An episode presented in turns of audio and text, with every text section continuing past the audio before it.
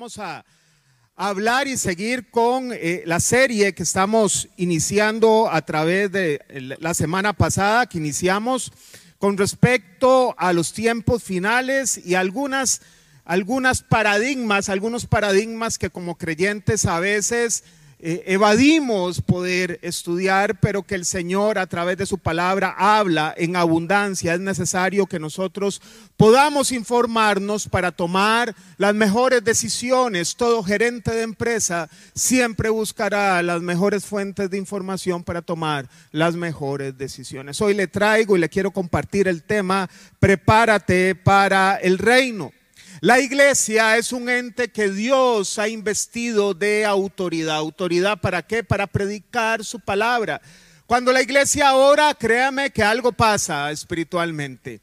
Cuando la iglesia, predica la palabra de Dios, lleva un mensaje de vida cuando la iglesia empieza a ayunar y a orar, los muros espirituales se derriban porque la iglesia, Dios le invistió de autoridad. Durante años, reyes y gobernantes, hombres y mujeres, ante el mundo sabios y prominentes y una sociedad lastimosamente cada vez más en decadencia, ha intentado por todos los medios extinguir el cristianismo todo rastro de nuestra fe, pero no han tenido éxito. Ni las persecuciones, ni las masacres de los cristianos, ni aquellas actividades en el circo romano patrocinada por muchos emperadores, donde los creyentes eran echados para ser devorados por las fieras. Nada ha impedido que la iglesia siga cumpliendo su misión. Y eso tiene una razón de ser, porque su, su cabeza es Jesucristo y a Jesucristo nadie lo puede vencer. Nosotros somos su cuerpo y nadie, aún en pandemia, muchas organizaciones cerraron, pero la iglesia nunca cerrará, porque Mateo 16, 18 dice que las puertas del Hades no van a prevalecer en contra de la iglesia del Señor. Así que, de hecho, como la señal última antes del tiempo final, el Señor Jesús dijo en Mateo 24, 14, y este Evangelio del reino se predicará en todo el mundo como testimonio a todas las naciones, entonces vendrá el fin. La palabra de Dios nadie la va a poder detener, no necesita muros, no necesita paredes, atraviesa todo, es una espada de dos filos. ¿Usted recuerda la famosa oración de Jesús en Mateo 6? El Padre nuestro, conocida como el Padre Nuestro. Bueno, la primera y la mitad de esta oración no tiene que ver con cosas que pedimos, sino con dar gloria a Dios. Cuando decimos Padre nuestro que estás en los cielos, damos gloria a Dios porque Jesús no dijo Padre mío, dijo Padre nuestro, usted tiene papá, pero no es un papá biológico como el que tenemos, sino que es un Padre que está en los cielos, que está en el trono, que está sobre todo, que tiene una autoridad que nadie puede igualarse a la autoridad de nuestro Padre. Pero le llama a usted hijo e hija. Damos gloria a Dios por eso. Damos gloria a Dios cuando decimos santificado sea su nombre, porque Dios nos demanda santidad y damos gloria a Dios cuando tenemos una conducta santa. Damos gloria a Dios cuando hacemos su voluntad, hágase tu voluntad en los cielos y en la tierra. Damos gloria a Dios cuando hacemos su voluntad y usted podría preguntarse cómo sé si estoy en la voluntad de Dios cuando las decisiones que usted toma, su fuente de información se llama la palabra de Dios. Y venga a tu reino. Damos gloria a Dios con nuestra vida cuando hay fruto interno. Cuando usted no es el mismo, usted se encontró con Jesús y algo pasó. Antes se le atravesaba un carro, usted decía un madrazo, decía carepapa y ahora le dice Dios lo bendiga. Algo pasó, usted no se dio cuenta. Esa es la obra del Espíritu Santo en el creyente. Pero también hay fruto externo. Alguien que ha conocido a Dios no es ajeno a la necesidad de los demás. Son dos frutos que se reflejan. Hoy nos vamos a detener en este punto, venga tu reino. ¿Y qué significa el reino de los cielos? Significa el gobierno de Dios. Y lo primero que me gustaría decirle en esta mañana acerca del reino de los cielos fue que fue, perdón, el tema central de la predicación de Jesús cuando vino por primera vez a esta tierra. Le encomendó a sus discípulos en Mateo 17, donde quiera que vayan, prediquen este mensaje. El reino de los cielos está cerca. Lo imposible está a punto de ser posible. Llegará el momento cuando, cuando el reino se iba a materializar, en que ya un sacerdote no tenía que matar un cordero para que su pecado y el mío fueran cubiertos, sino que el cordero de Dios, el cordero sin mancha, el que dijo Juan el Bautista, he aquí el cordero que quita el pecado del mundo, ya no iba a cubrir el pecado, lo iba a quitar una vez y para siempre el reino de los cielos está cerca. Ahora nosotros no necesitamos que alguien intermedie por usted o por mí, alguien medie por usted y por mí, porque tenemos al mediador entre Dios y los hombres, se llama Jesucristo. Y podemos entrar confiadamente al trono de la gracia 24/7, los 365 días del año, y clamar a Él, el reino de los cielos se acercó. Lo segundo es que el reino de los cielos se rige por la ley del amor. El primer mandamiento y el segundo, que son muy semejantes, Mateo 22, 37, 40. Ama al Señor tu Dios con todo tu corazón, con toda tu alma y con toda tu mente, respondió Jesús. Este es el primero y el más importante de los mandamientos. El segundo se parece a este. Ama a tu prójimo como a ti mismo. De estos dos mandamientos dependen toda la ley y los profetas. Alguien que no ama al prójimo, imposible que ame a Dios. Lo tercero es que este reino está conformado por ciudadanos que no son de este mundo. Usted le puede decir al de la par, usted es un extraterrestre. usted realmente es un extraterrestre. Lo que pasa es que usted está aquí camuflado con una misión. Usted es peregrino y extranjero en esta tierra, según dijo Pedro. Y se lo demuestro. Dice Filipenses 3, 18, 21, el apóstol Pablo a los filipenses, como he dicho a menudo, y ahora les repito, hasta con lágrimas muchos se comportan como enemigos de la cruz de Cristo. Su destino es la destrucción, su Dios es el estómago y se enorgullecen de lo que es su vergüenza solo piensan en lo terrenal. En cambio, nosotros, usted puede decir yo, en cambio, nosotros somos ciudadanos del cielo. ¿Es que es extraterrestre? Somos ciudadanos del cielo, de donde anhelamos recibir al Salvador, el Señor Jesucristo. Él transformará nuestro cuerpo miserable para que sea como su cuerpo glorioso. Usted no se estrese si no le sale el six-pack en el abdomen. Dios le va a dar un cuerpo glorioso. Va a ser todos aquí no van a tener una gota de feos. Guapísimos van a venir con el Señor. Vamos a venir con el Señor. Vea qué milagro más grande. Amén, Señor, te lo pedimos, Padre, ven pronto. Él transformará nuestro cuerpo miserable para que sea como su cuerpo glorioso, ¿ve? Mediante el poder con que se con que somete a sí mismo todas las cosas. Lo cuarto es que la importancia o el que se sienta importante en este reino, que es el Señor el importante, pero quien se sienta con ganas de ascender como una empresa, no va a ser aquel que tenga más servidores, sino el que sirva, porque este reino es diferente a los reinos de la tierra. Lucas 22, 25, 27, Jesús les dijo, los reyes de las naciones oprimen a sus súbditos y los que ejercen autoridad sobre ellos se llaman a sí mismos benefactores. No sea así entre ustedes. Al contrario, el mayor debe comportarse como el menor y el que manda como el que sirve, porque ¿quién es más importante, el que está en la mesa o el que sirve? No lo es el que está sentado a la mesa, sin embargo, yo estoy entre ustedes como uno que sirve. Así que esposos, si ustedes dos trabajan, el esposo que no se esconda, sino que llegue primero, ponga el arroz, sirva la mesa, le da de comer a su esposita y usted va a ser mayor. No es diciendo que es mayor. Y le hace un masajito en los pies. Vea que ahí la mujer no le va a importar que usted diga que es mayor. Siga en ese rol, yo feliz. Bueno, parece parece eh, eh, eh, utópico, pero así es, usted sabe, haciendo un paréntesis. Esposos, sométanse a sus mujeres en todo, dice Efesios capítulo 5. Las mujeres dicen amén, aleluya, gloria a Dios, Cristo vive. A su nombre, gloria. y a los hombres les dicen amén a sus esposas como Cristo amó a su iglesia. La mujer se somete a un hombre que es capaz de amarla como Cristo amó a la iglesia. A ese. Entonces ese hombre todo lo que hace es para darle seguridad financiera, seguridad afectiva, seguridad en todo tipo. Se va a sentir segura y todas las decisiones que ese esposo hay para su esposa son para darle seguridad. ¿Y quién se va a poner a eso? Es así como funciona, no de otra forma. No es machismo, no es que aquí yo mando porque yo soy hombre.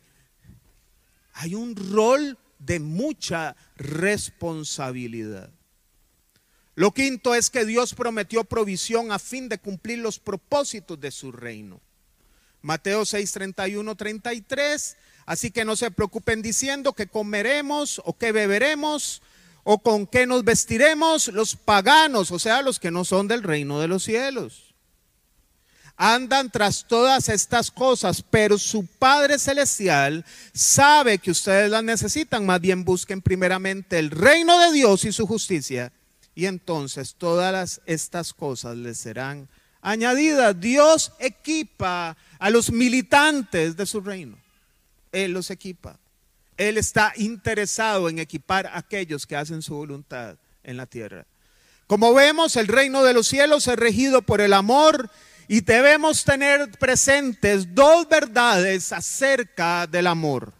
Lo primero es que el amor es la esencia de Dios. Dios no da amor, Dios es amor.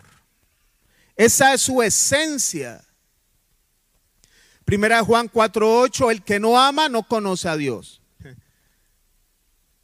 Esposo o esposa, si usted le hace la ley del silencio a su esposo o a su esposa porque algo no le gustó, el que no ama no conoce a Dios porque Dios es amor. Entonces, hoy haga la promesa de ir a la casa y dice, Señor, quítame las huiladas, vamos a hablarnos, no somos carajillos, vamos a resolver esto. Amén. Lo segundo es que el amor siempre busca el bien de los demás. El amor es paciente, dice 1 Corintios 3, 4 y 5, es bondadoso, el amor no es envidioso, ni presumido, ni orgulloso, no se comporta con rudeza, no es egoísta, no se enoja fácilmente, no guarda rencor. Así que los ciudadanos del reino de los cielos dan gloria a Dios con su vida, con su servicio y con su amor. Además, impactan su entorno. Por eso es necesario prepararse para ser militante del reino. Pablo advierte a su hijo espiritual Timoteo y le dice en segunda de Timoteo 2:15, esfuérzate por presentarte a Dios aprobado como obrero que no tiene de qué avergonzarse y que interpreta rectamente la palabra de verdad. Ese esfuérzate. Pablo le delega la responsabilidad personal a Timoteo de prepararse para ser aprobado por Dios y a nosotros también nos corresponde prepararnos. Así que yo le traigo rápidamente tres áreas de preparación para un militante del reino de los cielos. La primera es, nos debemos de preparar en santidad. Amén. La Biblia es un libro único, vivo y transformador. No es la Odisea de Homero, no es ningún otro libro, es un libro que produce vida y transforma. Muchas de sus enseñanzas tienen complejidad, pero el Espíritu Santo hace posible que aún el menos letrado pueda entender la palabra de Dios. Nuestro Señor Jesús nos dejó lo que para mí Toda la Biblia es la palabra de Dios, pero lo que para mí es la enseñanza de enseñanzas, el sermón de sermones, el famoso sermón del monte, que usted lo puede ver a partir de Mateo capítulo 5. Una guía para relacionarnos con Él y una guía para relacionarnos con los demás, trazándonos el camino para la convivencia sana entre creyentes. A nivel matrimonial, nos inspiró a la oración y al ayuno, nos brindó una perspectiva futura de lo que nos espera en el cielo, un llamado a vivir un día a la vez sin dominarnos por el afán que la vida presenta y nos clarificó nuestro rol en la tierra. Usted es sal y usted es luz. Es llamado para iluminar las tinieblas y para salar una tierra insípida. Nos advirtió sobre el juzgar a otros y nos animó a pedir con la seguridad de que somos escuchados. Le digo esto para que usted le entre a estudiar el sermón del monte. Y quisiera detenerme en el inicio de esta joya de la Biblia, cómo inicia el sermón del monte a través de las bienaventuranzas o los dichosos. Todas las bienaventuranzas que usted encontrará en Mateo capítulo 5 versos 1 al 10, dice todas las características que debe tener un ciudadano del reino de los cielos. Y se las voy a resumir, usted lo lee en casa. Cada uno viene antecedido de un dichoso o un bienaventurado según la versión de la Biblia que usted use. Entonces se resumen en estas características. Pobres de espíritu, sufridos, humildes, con hambre y sed de justicia, compasivos, con corazón limpio, trabajadores por la paz. ¿Quién inicia el micho en su casa? ¿Quién enciende el fuego y el otro lo apaga o lo atiza? Ese ayayay es para usted y para mí. Dice, trabajadores por la paz. A usted lo insultan y dice, bueno, respiremos, clamemos al Señor, esto lo podemos resolver. Ay, que el Señor nos ayude. Perseguidos por causa de la justicia, los que son insultados, perseguidos y calumniados a causa del nombre de Cristo, a ellos Dios les llama dichosos. Pareciera ser que se ha construido un mito en relación con las características hoy de los creyentes, viéndolos como personas que no tienen que sufrir. Hay una secta por ahí que es pare de sufrir. que siempre tienen abundancia económica, que nunca se enferman. Sin embargo, el Señor nos da una perspectiva diferente y correcta de lo que es un ciudadano del reino de los cielos. Y la santidad es clave, indispensable en el pueblo del Señor. Y Dios ha sido muy claro con respecto a la santidad dentro de la abundante evidencia bíblica que hay de la santidad y el llamado a poder someternos a ella, le voy a leer solo dos versículos muy pequeños, pero muy directos. Hebreos 12, 14, busquen la paz con todos, con todos y la santidad sin la cual nadie verá al Señor. Así que santos y santas, Usted es santo y santa, de lo contrario usted no tiene cabida en el cielo ni yo, porque ahí no va a entrar nadie que no sea santo y santo. Porque sin santidad nadie verá al Señor. Primera de Pedro 1, 15, 16, más bien sean ustedes como santos en todo lo que hagan, santo en su casa, santo en sus negocios, santo en todo lugar, en todo momento como también es santo quien nos llamó, pues está escrito, sean santos porque yo soy santo.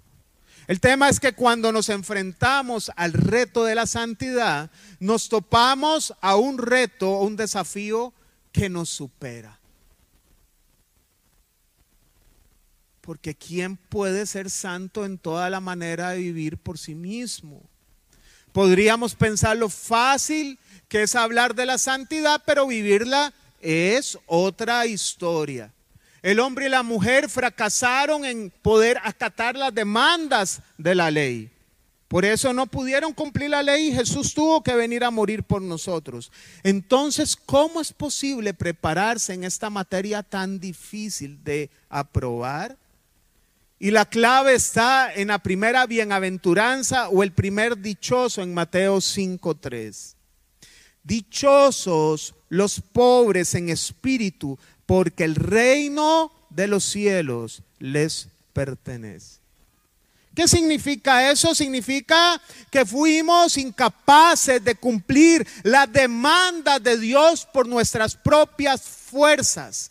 No pudimos alcanzar la meta de la santidad y así nos presentamos delante de Dios como pobres y miserables de cumplir el desafío. Nos presentamos con los bolsillos vacíos espiritualmente, mostrando a Dios nuestra incapacidad y en el acto reconocemos que Él sí puede santificarnos, no por nuestras fuerzas, sino por su gracia y misericordia. Así que el primer paso es reconocer que no podemos llegar a la meta de la santidad por nosotros mismos. Necesitamos acudir a Dios quien a pesar de nuestra condición miserable cuando nos presentamos delante de Él, nos devuelve como santos. ¿No se alegra? respetando todos los credos y todas las fees, nosotros y la Biblia no enseña ni creemos en procesos de beatificación ni santificación, no es por mérito humano, es Dios el que santifica.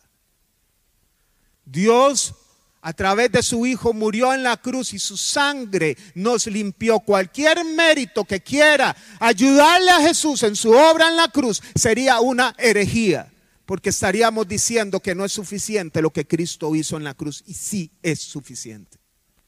Sí es suficiente. No podemos ser santos por nuestro mérito. A esta etapa yo la llamaré oración y ayuno. Es el creyente que ora y ayuna porque sabe que si no ora, que si en ocasiones no ayuna, se lo va a llevar a la trampa. Es el que depende de Dios, que sabe que no puede lograr una exitosa carrera espiritual si sus fuerzas no son alimentadas por Dios a través de la oración. Se lo voy a ilustrar con la historia del fariseo que contó Jesús y el publicano recaudador de impuestos. Para ponerlos en contexto histórico, un recaudador de impuestos era visto como un un desgraciado. Porque era alguien que cobraba los impuestos, un judío cobrando los impuestos del imperio romano, pero si usted tenía que pagar eh, determinado número de monto de dinero, le cobraban mucho más y el chavalo se embolsaba ese excedente. Entonces eran ladrones. Dice la historia en Lucas 18, 11, 14, el fariseo puesto en pie y a solas oraba, oh Dios, ojo con morada. Te doy gracias porque no soy como otros hombres, ladrones, malhechores, adúlteros, ni como ese recaudador de impuestos. Vea, nosotros tenemos una fijación por ciertos pecados. Mira, que el que iba a la iglesia salió detenido por narco. ¡Qué bárbaro! Uy, mira, ayer vacilábamos, ¿verdad, Julito? Por está Julito, ya se fue. Ayer vacilábamos porque vieras yo lo dulcito que soy para toparme en los restaurantes a gente infiel. De verdad. Y vieras cómo me topo gente, vale que ando bien portado. Yo había dicho aquí muchos años atrás, pero no sé si están las mismas personas. Lo voy a contar. Si usted ya lo escuchó, usted dice, uy, nunca lo había escuchado, sorpréndase. Recuerdo un, y lo digo porque él no volvió a la iglesia, ni sé dónde está, espero en el Señor que haya buscado un lugar donde poder consagrarse al Señor. Recuerdo que llega un hombre y me dice, necesito que me atienda, mi esposa me echó de la casa porque le fui infiel, me descubrió, llegó llorando y le digo, bueno, vamos a, a tomar una sesión de consejería, pero no para que su esposa lo acepte en su casa, eso depende de ella, no de usted. Usted va a recibir la sesión para dejar de ser adúltero, no para que lo reciban en casa. Si Dios quiere y su esposa le ve frutos y desea recibirlo, es decisión de ella. Sí, estoy de acuerdo. Eh. Me voy con Pau a comer a un restaurante por ahí después de un culto, un domingo, voy a comer y veo al compa en otra mesa con otra mujer. ¿Y qué cree que hizo este prójimo? Me siento con Paola, Paola, ¿qué quieres comer? Yo veo, así, y veo el chavalo ahí, ¿verdad? Y me pongo de pie. Hola, mi estimado, ¿cómo está? ¿Quién es ella? Yo me siento con autoridad porque le estoy dando un proceso de consejería. Imagínense si yo me sentí que me tomó el pelo, ¿cómo se sintió Dios? ¿Quién es ella? Ay, una amiga. Y ella se queda extrañada. Y le digo ¿y tu esposa cómo está? ¿Todo bien? Provecho. Créame que yo me comí todo con hambre. Oiga, tengo al Espíritu Santo de testigo. Él llega a la oficina donde trabajo y me dice, ay, perdóneme, dame otra oportunidad. Y lo dejé como el palo de la lora, al buen entendedor. Está bien, vamos a iniciar el proceso, con Dios no se juega, Dios no puede ser burlado, no sé qué, ¿verdad? Voy un jueves ahí a Rostipollos de, ya le hice propaganda de Zampa, con mi esposa un jueves en la noche, ya que me acuerdo. Y estaba el chavalo con otra, diferente a la otra.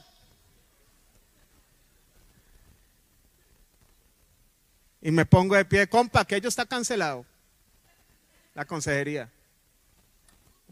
Y me sentí a comer el pollito, me lo comí todo sin ningún cargo de conciencia.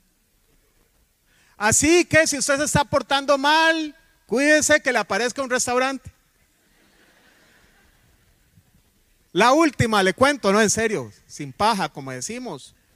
Me llama una, una, una hermana de la iglesia y me dice, siento y sospecho que mi marido me es infiel. Voy al Prismar y me lo topo con otra. Padre.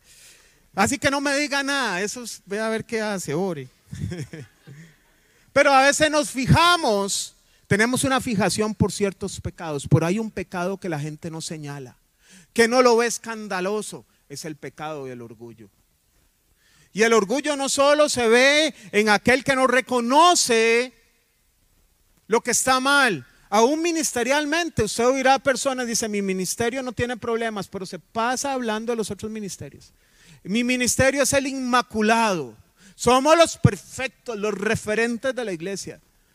Eso es un pecado tan grave como este hombre que estaba en adulterio. Gravísimo, gravísimo. Hay gente orgullosa como y tiene el orgullo como hacer un deporte. Bueno, este era el fariseo. Ni como ese recaudador de impuestos, ayuno dos veces a la semana y doy la décima parte de todo lo que recibo. En cambio, el recaudador de impuestos que se había quedado a cierta distancia ni siquiera se atrevía a alzar la vista al cielo, sino que se golpeaba el pecho y decía, oh Dios, ten compasión de mí, que soy pecador. No se hacía así por un rito. Era su estado, un pobre en espíritu. Y el Señor da esta sentencia. Les digo que este y no aquel volvió a su casa justificado ante Dios pues todo el que a sí mismo se enaltece será humillado y el que se humilla será enaltecido. Todo el que no reconoce su situación espiritual delante de Dios y vive su vida como que nada ha pasado, nada le va a pasar en esta tierra. No va a haber cambio. Pero el otro, el pobre en espíritu, llegó justificado. ¿Sabe qué significa eso? Llegó como culpable y se volvió como inocente delante de Dios porque Dios lo perdonó. La segunda etapa que encuentro es, está en el verso 6, dichosos los que tienen hambre y sed de justicia, porque serán saciados. No solo venimos al Señor siendo conscientes de nuestra condición, de nuestra miseria espiritual, de nuestra dependencia de Dios, sino que venimos con hambre de justicia, es decir, hambre por hacer lo correcto no es solo reconocer que no puedo, sino tener todas las ganas y el hambre por trazar el camino correcto. ¿Y dónde encuentro yo la ruta para ser justo sino que en la palabra de Dios? Así que yo le hago una pregunta, usted no la conteste. ¿Cuánta palabra de Dios leyó usted esta semana? Eso delatará que tanta hambre tenga de Dios, porque Dios busca gente con hambre de leer su palabra. No que la lea como pastilla de dormir o como algo que hay que leerla porque me dicen que hay que leer la Biblia, sino que usted tenga apetito como cuando juega, mucho más que cuando juega a prisa. Está ahí el partido, ¿verdad? Y nos ponemos, está ahí la CL, uy, 2-0, 3-0, pero usted sigue viéndolo. Tenemos que ir con hambre a leer la palabra de Dios, porque yo quiero cambiar el rumbo de mi vida. Y la tercera etapa es cuando el pecado ya no nos domina. El verso 8, dichosos los de corazón limpio. Aquí ya es una obra diferente. Es aquel corazón que ante una propuesta de pecado es más propenso a la santidad que a pecar. Algo pasó en ese corazón.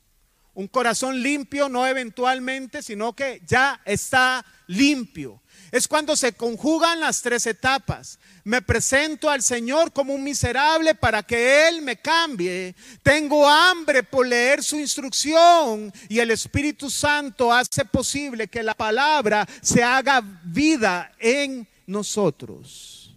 Se conjugan las tres. Oro, ayuno, leo la Biblia y el Espíritu Santo la revela y tengo un corazón limpio. Ahí no hay un esfuerzo suyo para ser santo. Hay una búsqueda de Dios para que lo santifique. Así que cuando usted se encuentre con una provocación, ya no va a decir papa, sino Dios lo bendiga. ¿En qué momento dije yo esto? Si yo quería decir papa, usted no se da cuenta. Porque es espontáneo, la obra del Espíritu Santo. Por eso el Señor en Juan capítulo 3 dijo que el Espíritu es como el viento que nadie sabe de dónde viene y a dónde va. Así es la obra del Espíritu. Usted no se da cuenta. Su labor y mía es acudir a Él para que el Señor lo santifique. No es por obra humana. No es por sacrificios humanos. Usted va y Dios lo devuelve diferente. Ese es el proceso de santificación. Así que no se desanime, Dios hizo lo imposible posible nos toca ir con Él. Si usted ve que no puede cambiar, creo que estás fallando en buscarlo. Lo segundo es, le leo las dos muy rápido.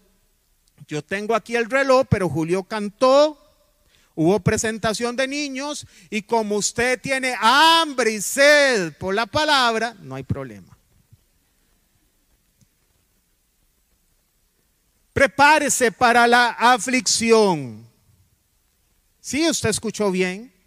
Prepárese para la aflicción y el sufrimiento.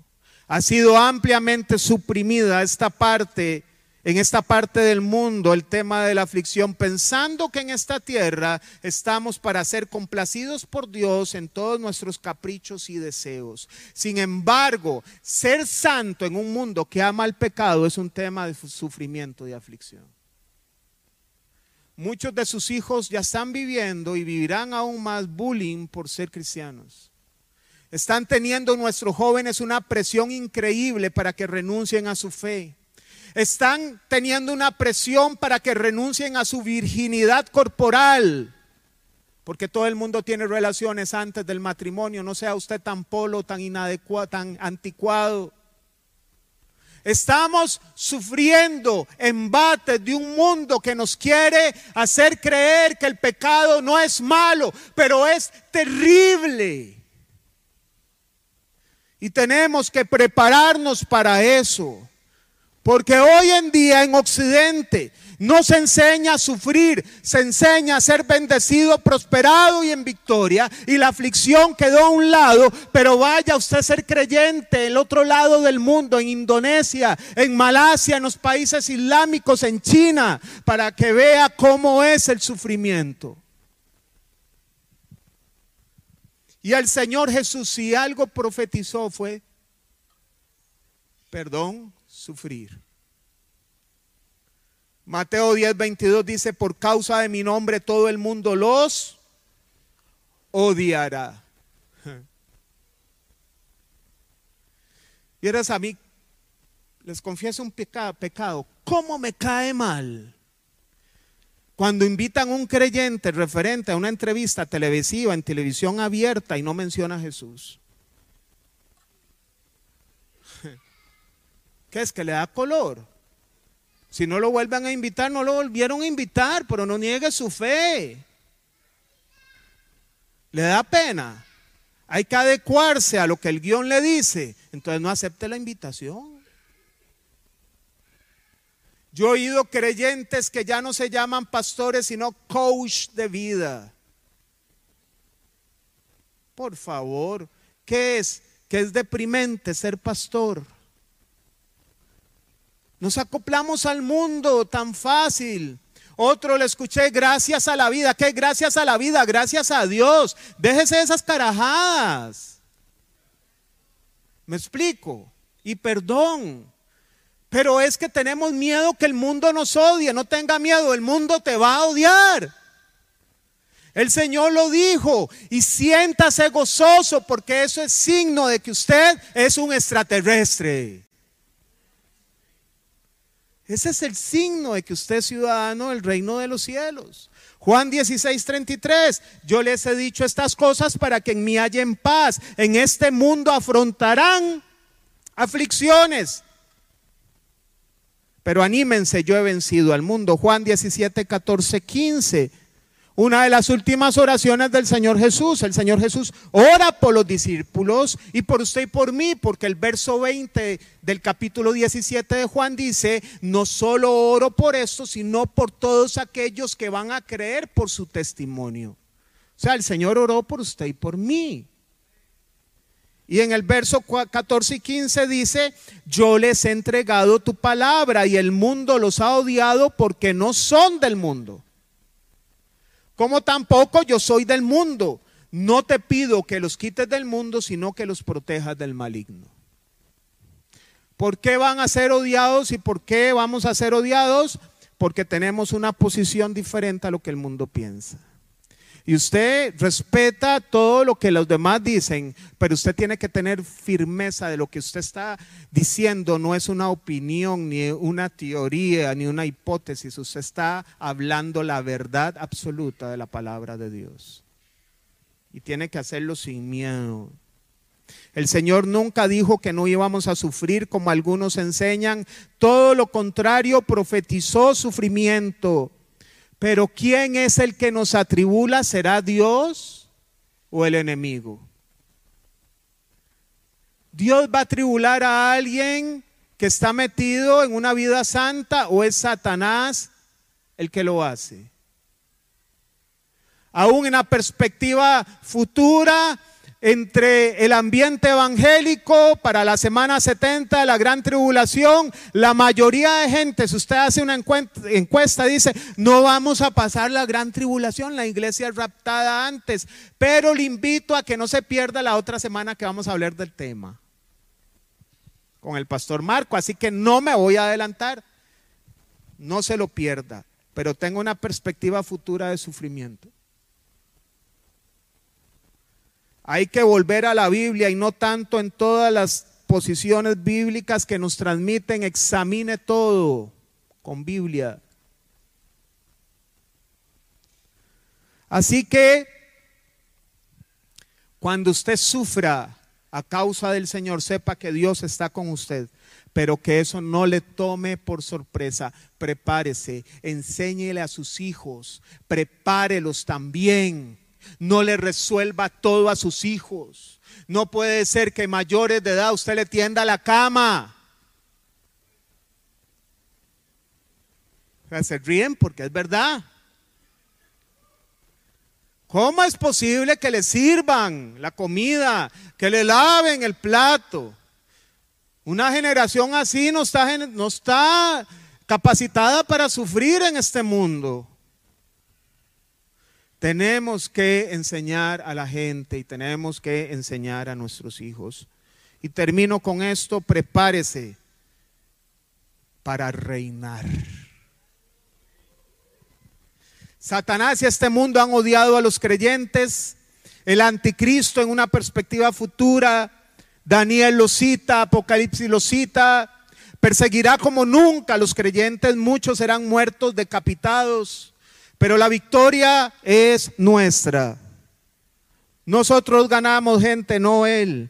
Vendremos con el Señor. Apocalipsis 19 dice que Él vendrá con sus ángeles. Zacarías capítulo 14, verso 5 dice, y Él vendrá con sus santos. Y el anticristo va a reunir todos los ejércitos de este mundo a pelear según Él con el Señor. El Señor va a venir con nosotros en las nubes. Vendrá, pondrá sus pies sobre el monte de los olivos. No puedo, no tengo tiempo para todos los detalles. Se va a partir en dos. Van a venir los ejércitos a luchar contra Él. Y el Señor bastará que abra su boca y saldrá una espada de dos filos y todos sus enemigos en el acto serán derrotados. Sin mover un dedo. Dice Zacarías 14 que sus enemigos, vea qué, qué terrible. Zacarías 14 dice que el Señor hablará y así describe la muerte, sus ojos se saldrán de sus cuencas y sus lenguas se van a deshacer en su boca. Porque la victoria es nuestra. Y después que venga el Señor, la tierra como la conocemos va a ser regenerada. Y el Señor gobernará por mil años. Eso es lo que se llama el milenio de Apocalipsis 20 en adelante. Todo el capítulo seis veces se menciona y reinaremos mil años, mil años. Se repite seis veces. Pero ¿a quién vamos a reinar? ¿A quiénes, a, quiénes, ¿A quiénes vamos a gobernar en esa época? Zacarías 14, 16, entonces los sobrevivientes de todas las naciones que atacaron a Jerusalén subirán tras año tras año para adorar al rey, al Señor de los ejércitos y para celebrar la fiesta de las enramadas. Todos los que sobrevivieron, que fueron enemigos del Señor, se van a multiplicar en la tierra, pero nosotros no estamos en ese grupo, nosotros estamos con el Señor reinando. Usted está llamado a reinar. Y se lo leo en Apocalipsis 24, 5. Entonces vi tronos donde se sentaron los que recibieron autoridad para juzgar. Usted va a recibir autoridad para juzgar. Por eso tiene que prepararse. Vi también las almas de los que habían sido decapitados por causa de Jesús. Ah, pero no hay sufrimientos futuros decapitados.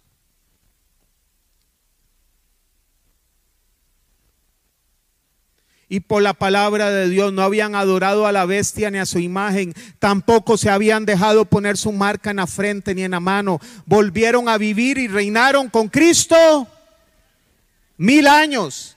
Esta es la primera resurrección. Los demás muertos no volvieron a vivir hasta que se cumplieron los mil años. Esto es lo que se llama la época del milenio. El Señor viene, destruye los enemigos, los sobrevivientes poblan la tierra. Miqueas está lleno, escatología acerca del milenio, Isaías también, Jeremías también, no solo Apocalipsis, Daniel también, por ejemplo, dice que en esta época el que viva menos va a vivir 100 años y se considera que murió joven.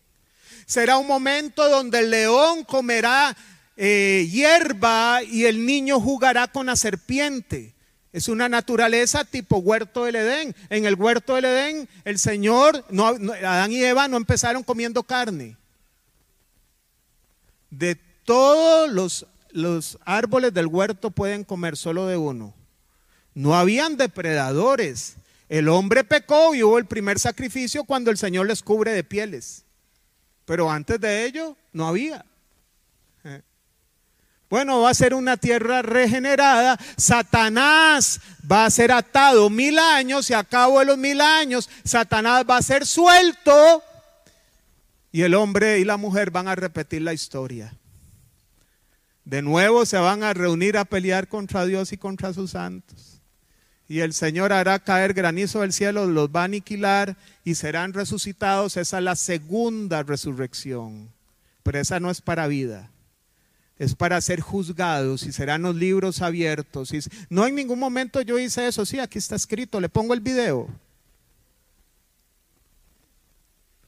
Y lastimosamente serán echados donde está el falso profeta, el anticristo y el dragón que es Satanás, y serán atormentados, dice Apocalipsis por siempre.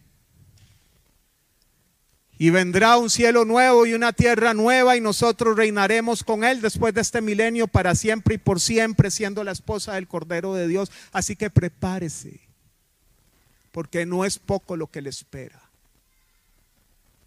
Amén. Ayayay es para los que no son extraterrestres. Usted diga amén. Amén. ¿Puede ponerse de pie, por favor? La iglesia de los Corintios era una iglesia terriblemente compleja. Era la iglesia que yo llamo junto a los Gálatas la iglesia del dolor de cabeza de Pablo. Era una iglesia conflictiva.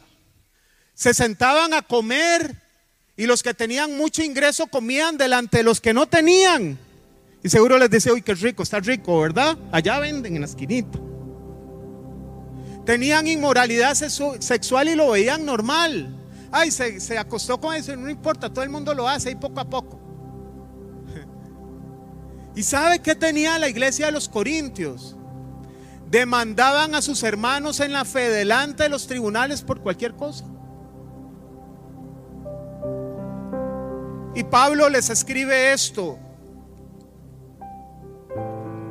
Primera de Corintios 6:2.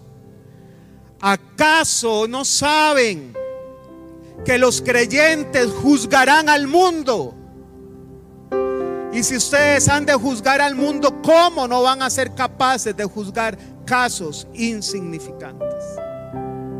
Pablo dice que usted y yo vamos a juzgar las naciones. Dios le confió ese rol a usted y a mí y lo está preparando. Vale la pena mantenerse firme, sufrir por el Señor, no avergonzarse de Él. Él dijo, el que me confiese delante de los hombres, yo lo confesaré delante de mi Padre y el que me niegue delante de los hombres, yo lo negaré delante de mi Padre Celestial. Le inspiro con Apocalipsis 5, 8 y 10 para terminar y le pido que cierre sus ojos para que pueda enfocarse en esta palabra.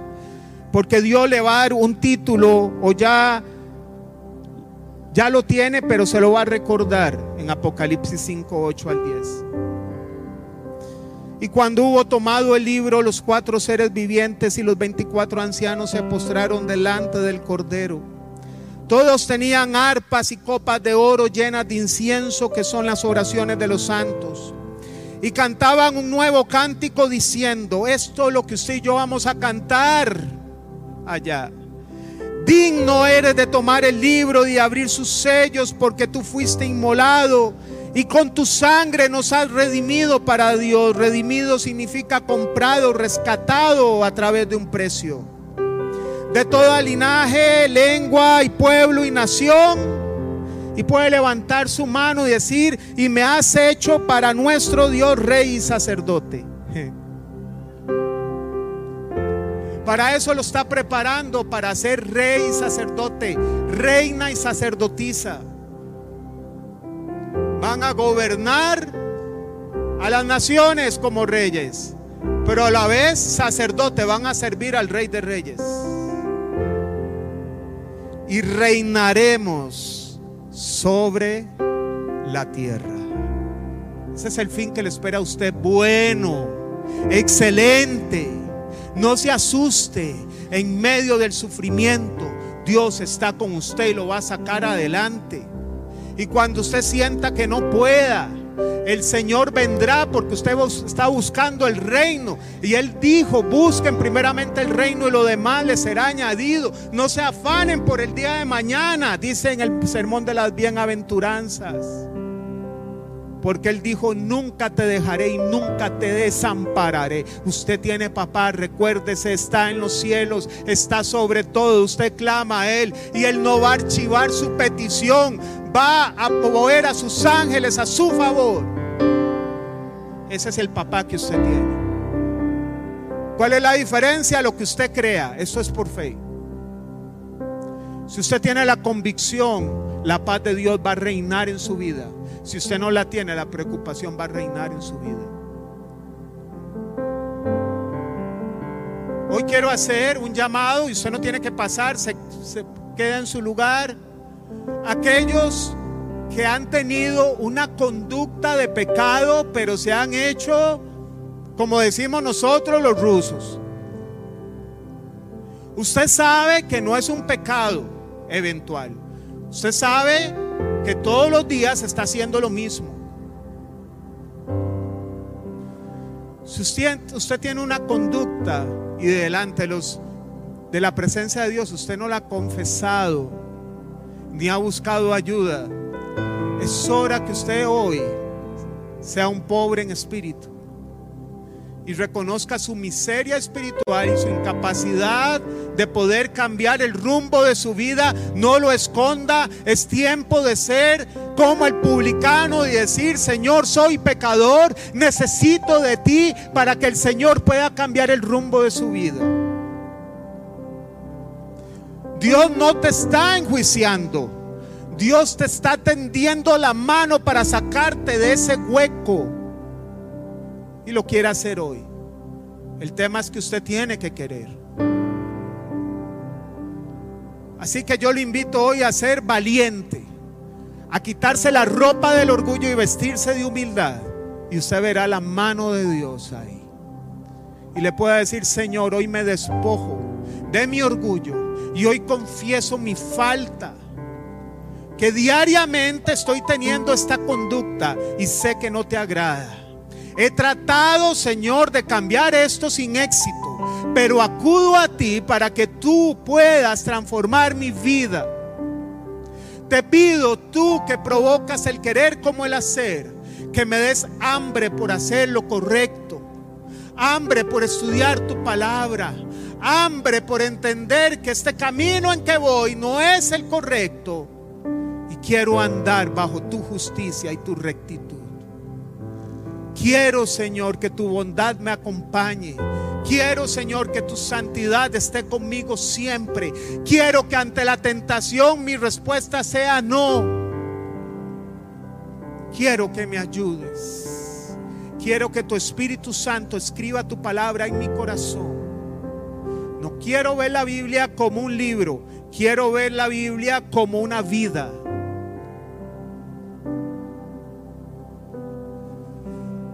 Y hoy también quiero hacer un llamado a aquella persona que se ha sentido cohibida, que tiene niveles de autoestima bajísimos, que dice, ¿por qué Dios pone a otros en otras posiciones y a mí no? Este no es un tema de posiciones, Dios ya fijó la suya, rey y sacerdote. No le dé cabeza. Dios usa personas no por la persona, sino por su propósito. Así que le pido al Señor que le revele a su corazón quién es usted en Cristo Jesús y que esos pensamientos que el enemigo y mentiras del diablo que ha querido instalar en su mente, diciendo y menoscabando su autoestima, hoy sean reemplazados por la verdadera identidad que Dios le dio a usted como hijo e hija de Dios. Que su amor le abrace Usted no es lo que papá le dijo que es, pequeño tal vez, diciéndole que no servía para nada, o su esposo que la maltrató, su esposa. Usted no es eso. Usted es lo que Dios dice que usted es. Y Dios no se equivocó con usted cuando lo trajo a este mundo. Dios lo trajo para darle planes de bien y una esperanza. Y dentro de tantos miles de millones de personas, usted fue el candidato a ser rey y sacerdote. Usted fue escogido. Aunque muchos no hayan ido a un colegio, a una universidad, Dios lo escogió a usted. Padre, bendice este pueblo hermoso, Señor.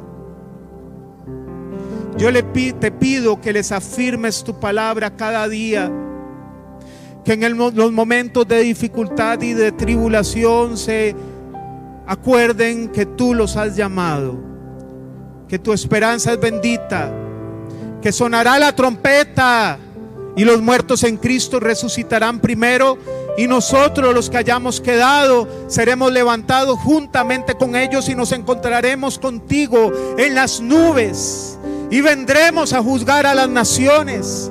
Y después de ese mil años, de esos mil años, seremos tu esposa por la eternidad. Estaremos contigo, Señor, disfrutando de las mieles de tu presencia.